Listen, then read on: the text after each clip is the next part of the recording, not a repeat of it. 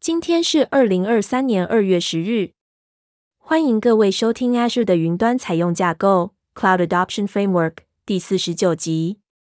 本集节目将讨论比较自我管理 Active Directory Domain Services、Azure Active Directory 和受控 Azure Active Directory Domain Services。哈喽，我是小编一号小云。哈喽，我是小编二号小端。很高兴二零二三年我还有出现，请大家继续支持收听。先谢过了。若要对中央身份识别提供应用程式、服务或装置存取权，有三种常见的方式可在 Azure 中使用以 Active Directory 为基础的服务。透过身份识别解决方案的这些选择，您能够弹性地依据组织需求来使用最适当的目录。例如，如果您主要管理执行行动装置的仅限云端使用者，那么建立并执行您自己的 Active Directory Domain Services (ADDS) 身份识别解决方案可能就没有意义。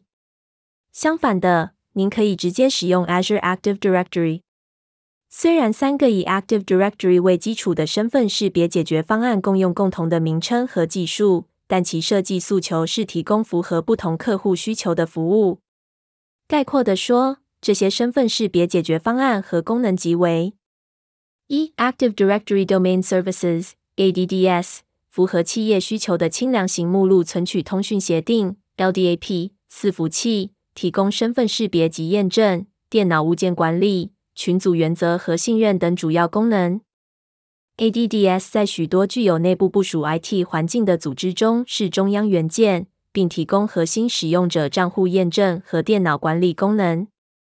二、Azure Active Directory (Azure AD) 以云端为基础的身份识别和行动装置管理，可为 Microsoft 三六五、Azure 入口网站或 SaaS 应用程式等资源提供使用者账户和验证服务。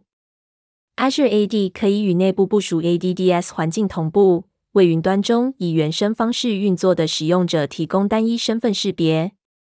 Azure Active Directory Domain Services (Azure ADDS) 提供受控网域服务。其中有一小部分能与传统 ADDS 功能完全相容，例如网域加入、群组原则、LDAP 和 Kerberos NTLM 验证等功能。Azure ADDS 与 Azure AD 整合，其本身可与内部部署 ADDS 环境进行同步处理。这项功能可将中央身份识别使用案例延伸到在 Azure 中执行的传统 Web 应用程式，作为随即转移策略的一部分。Azure ADDS 和自我管理 ADDS。如果您有需要存取传统验证机制，例如 Kerberos 或 NTLM 的应用程式和服务，有两种方式可以在云端中提供 Active Directory Domain Services：一、使用 Azure Active Directory Domain Services (Azure ADDS) 建立的受控网域，Microsoft 会建立并管理所需的资源；二、使用传统资源，例如虚拟机器 VM。Windows Server Guest OS 和 Active Directory Domain Services (ADDS) 建立和设定的自我管理网域，然后由您继续管理这些资源。有了 Azure ADDS，Microsoft 就会为您部署和维护核心服务元件，如同受控网域体验。您不需要针对 VM、Windows Server OS 或网域控制站 (DC) 等元件部署、管理、修补及保护 ADDS 基础结构。Azure ADDS 为传统的自我管理 ADDS 环境提供较小的功能子集，可减少部分设计和管理的复杂度。例如，没有任何 AD 树系、网域、站台与复写连接需要设计及维护。您仍然可以在 Azure ADDS 与内部部署环境之间建立树系信任。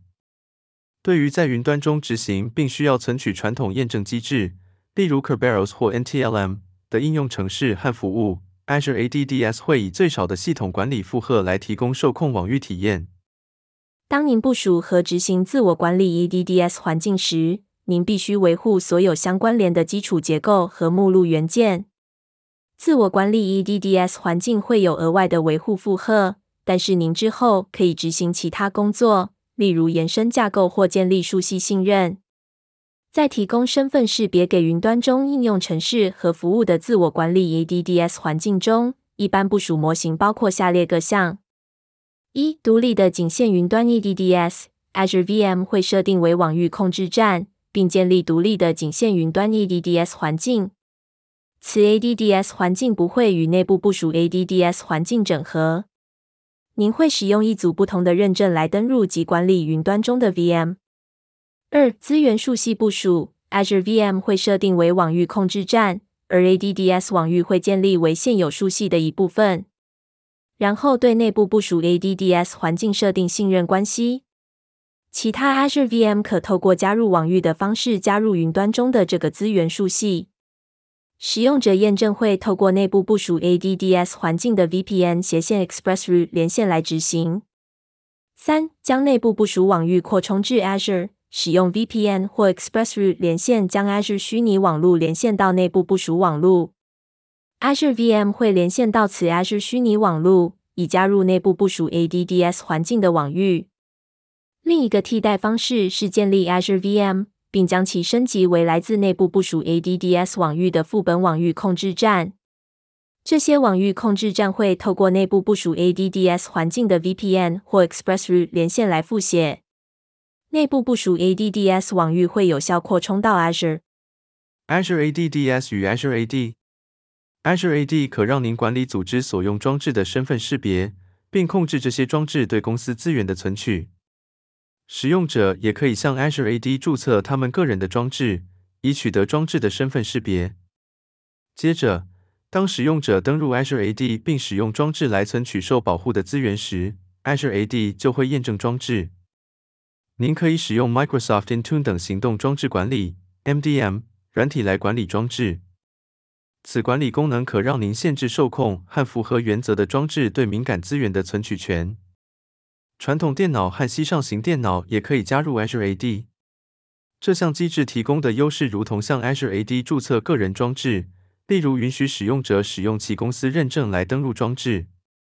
其干修一下就过了，谢谢收听。比较自我管理 Active Directory Domain Services、Azure Active Directory 和受控 Azure Active Directory Domain Services。今日分享就到一个段落，那我们就下次见了。